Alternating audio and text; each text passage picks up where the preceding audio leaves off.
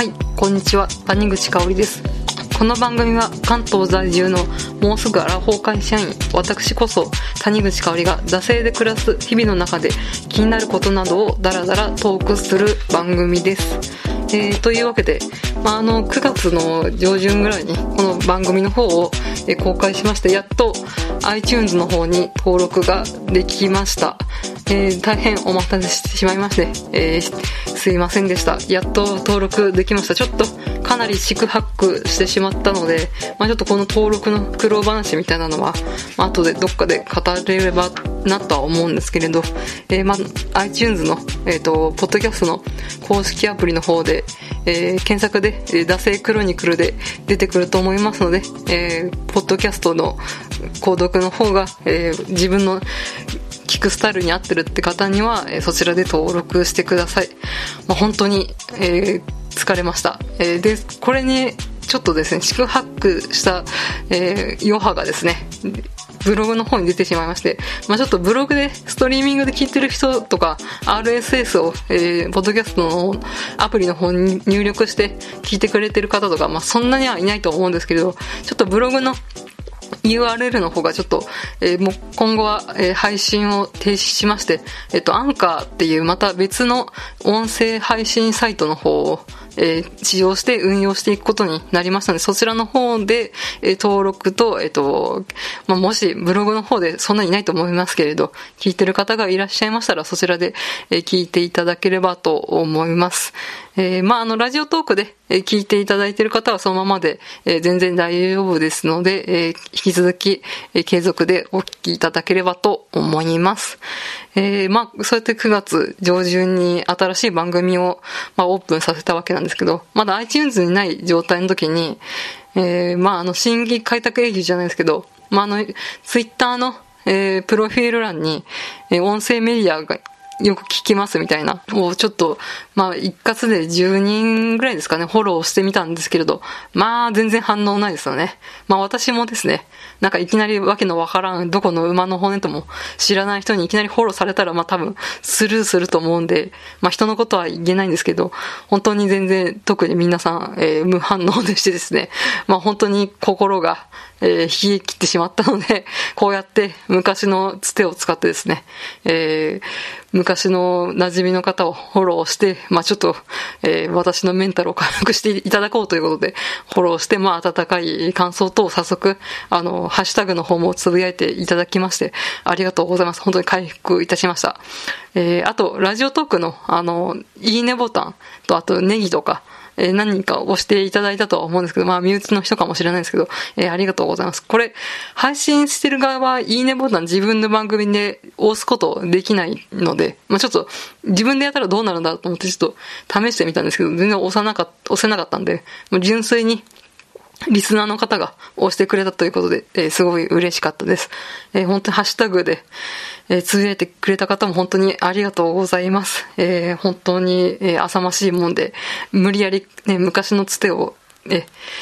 使って感想をもぎ取る浅ましい女で申し訳ないんですが、えー、本当にありがとうございました。iTunes の方も、えー、お待たせいたしましたということで、まあこれが一応お知らせになってくるわけなんですけれど、まあちょっとこれだけじゃちょっと物足りないかなと思いますので、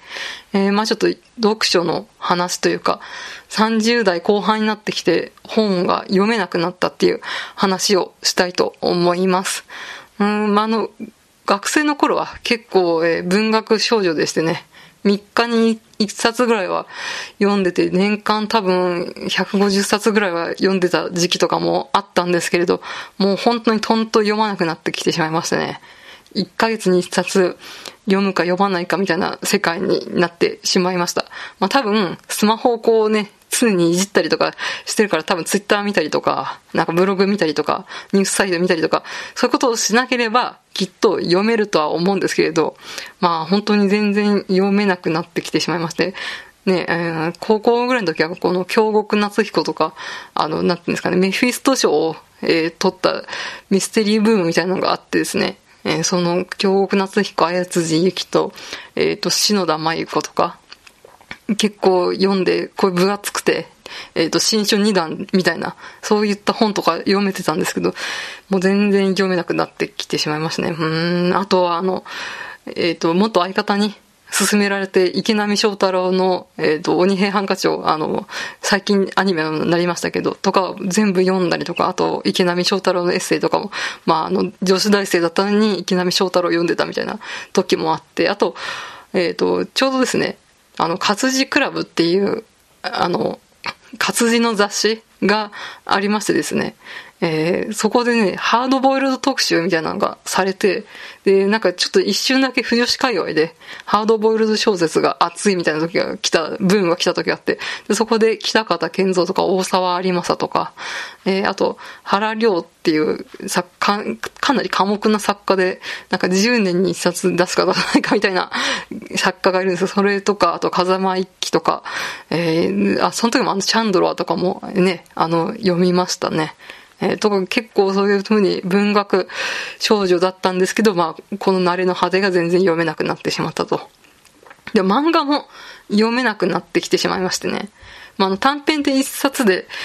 ね、こう、パッと読むのはできるんですけれど、やっぱり最近の漫画って、ね、5巻、10巻、15巻、まあ、名探偵コナンとか今、70巻とか80巻とかあるとは思うんですけど、だってシリーズものとか関数を重ねると、だんだんこう読むのがちょっとしんどくなってくるっていうのがあって、ヒロアカとかもね、あの、私前巻買ってはいるんですけど、ここ多分7、8冊ぐらい読めてないですね。もう買う、出たら買うんですけど、やっぱ習慣だから出ると、出るペース早いんですけれど、全然読めてなくて、これ読めば面白いの知ってるんですよ。ねみんな盛り上がってますし、内容も熱くて、きっと面白い話なんだなっていうのはわかるんですけど、まあ、読めてないと。約束のネバーランドとかも、えー、今10巻近く出てると思うんですけど、5巻か6巻ぐらいで止まっちゃって、でも買ってるみたいな。うん、なんかやめればいいと思うんですけど、なんかいつか読むだろうと思って、で買うは買うっていうね。で、新しいね、漫画とかもね、気になってたりとかして買っちゃうんですよ。で、で、どんどん積んでいくみたいな状態ですんで、うん、本当に小説も読めなくなってるし、漫画の方も読めなくなってる。かなり有意識事態なのかなと思います。まあ、ちょっと最近、あの、とある順番学を読む機会があって、ちょっとそれで読書筋というか、勘がちょっと取り戻せたんで、なんかこの波に乗って、まあちょっと、小野冬美の新刊とか、まあ新刊って言ってももう結構数ヶ月前に出たやつなんですけど、それとか、えー、ちょっと読んでみようかなとは思うんですけど、本当に筋力じゃないですけど、どんどん使わないと、読書筋って衰えるんだなって思いました。うん、昔はね、本当に分厚いね、えー、京極夏彦みたいなやつとか、ちょっと論文チックなやつとか、なんか岩波新書的なやつとか、そういうの読んだりとかしてたんですけども、本当に全然軽いエッセイみたいなのがやっとっていう感じで、まあ、ここからどんどんね、え、読書筋ね、鍛えていかなくちゃいけないと思うんで、